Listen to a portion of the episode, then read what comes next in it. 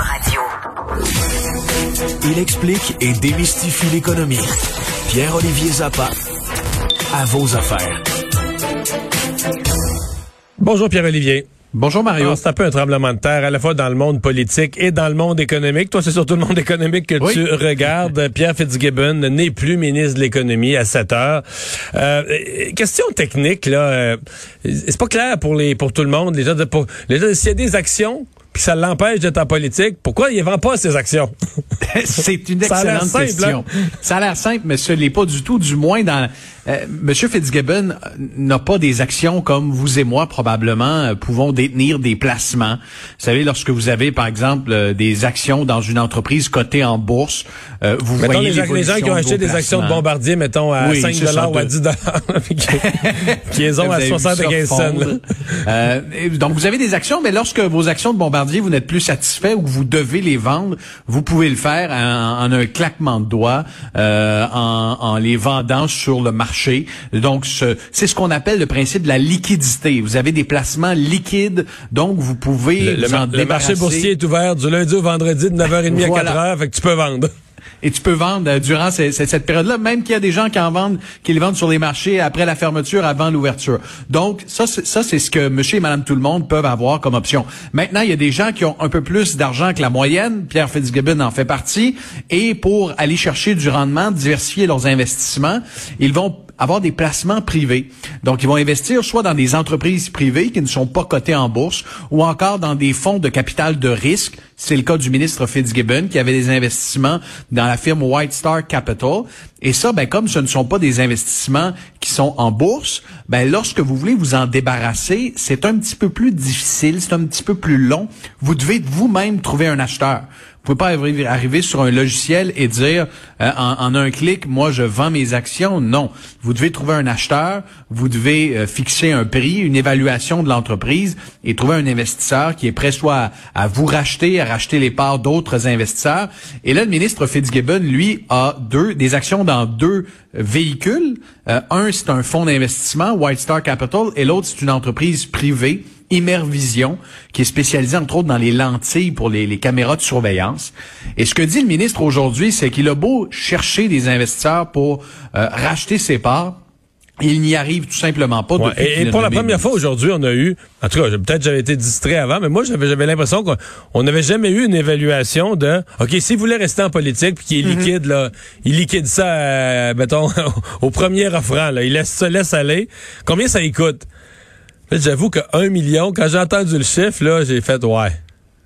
Un million. C'est quand même beaucoup, Puis, puis, mais en même je temps... comprends qu'on dit il est riche, mais c'est pas Bill Gates. Je veux dire, il vaut pas, euh, il vaut pas 40 milliards. Je veux dire, il vaut, je sais pas, une coupe de millions, mais c'est un million. C'est, c'est, oui, oui, c'est, c'est, c'est non négligeable. J'aime C'est- ça la c'est- politique, me disait-il, là, mais un million. En même temps, la question que je lui poserais, puis j'ai pas eu l'occasion de lui poser, Mario, ce million-là, euh, c'est quoi? C'est du rendement qu'il espère? C'est vraiment de l'argent qu'il a investi? Je parle que c'est ce Euh, qu'il perdrait, là. Je sais c'est ce pas, qu'il là. perdrait. Ouais. Écoute, moi, selon mes informations, dans, dans la compagnie Immervision, Pierre Fitzgibbon a injecté plus d'un demi-million de dollars. Je ne sais pas où en sont ses investissements dans cette entreprise-là. Euh, mais oui, c'est beaucoup d'argent.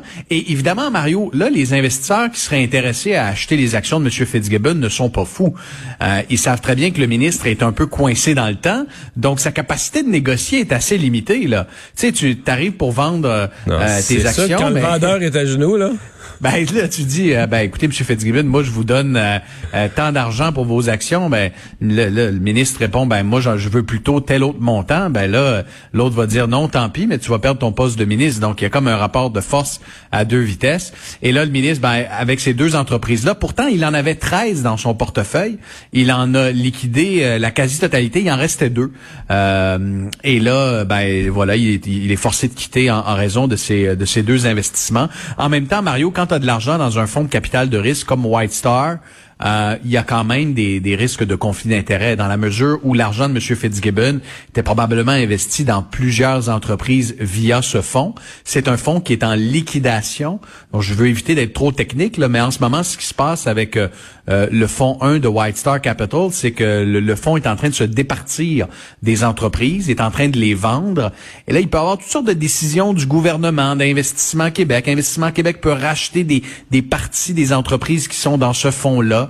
Donc, c'est un peu le problème de Pierre Fitzgibbon. Comme il avait un, un portefeuille très diversifié, euh, qu'il connaît beaucoup de monde et qu'il a quand même beaucoup d'argent, ben ça le place en apparence de conflit d'intérêts. Puis depuis depuis sa nomination comme ministre de l'économie, là, on n'a pas arrêté ça de parler traîne, ces histoires-là, c'est ça. Ça traîne, Bon. ça, bon, ça, ça, Et- ça, ça l'a embourbé. Ceci dit, bon, apparence de conflit d'intérêts, le code d'éthique est clair, le premier ministre n'a pas d'autre choix. Pierre Fitzgibbon euh, quitte le Conseil des ministres.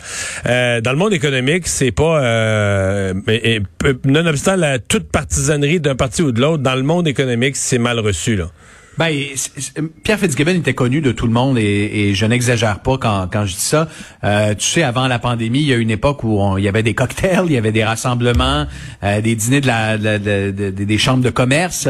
Et à chaque fois qu'on croisait le ministre Pierre Fitzgibbon, il était en train de fraterniser avec des chefs d'entreprise, des représentants du, mi- des milieux syndicaux. Je veux dire, euh, on n'exagère pas quand on dit que le ministre était branché tous, sur, là. sur les gens d'affaires. Il les connaît tous par leur prénom, il a leur numéro de téléphone cellulaire.